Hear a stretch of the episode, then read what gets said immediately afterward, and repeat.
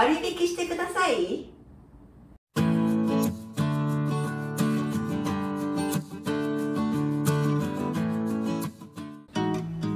よく学生に聞かれることがあります。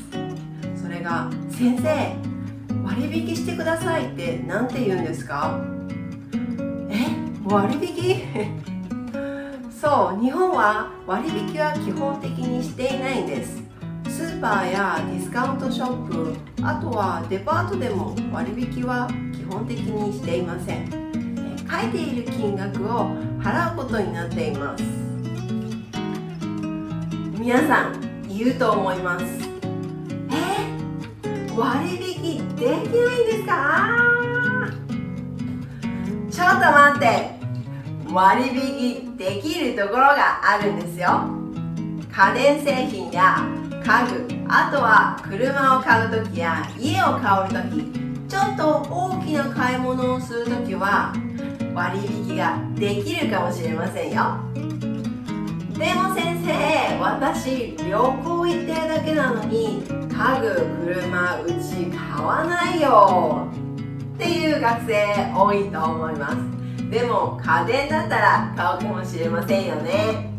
こんな看板を見たことがあるかもしれません他店より1円でも高ければ値下げします。っていう看板では実際にどんなフレーズを使えるか見てみましょう。少し安くなりませんか？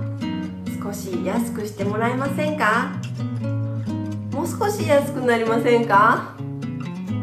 もう少し負けてもらうことはできますでしょうか？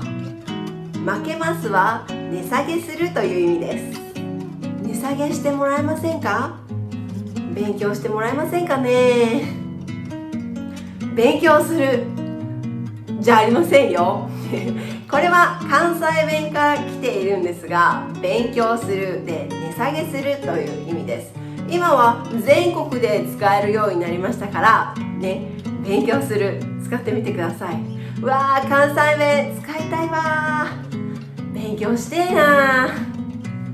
あとたくさん買う時はこういうフレーズも使えます。まとめて買うので安くしてもらえませんか？今日は値下げのフレーズを紹介しました。基本的には大きな買い物をする時に値下げはできると紹介しました。皆さん小さいお店に行ったね個人経営のお店に行った時も時々値下げすることができます。なので挑戦してもいいかもしれませんね。ではまた次の動画でお会いしましょう。またね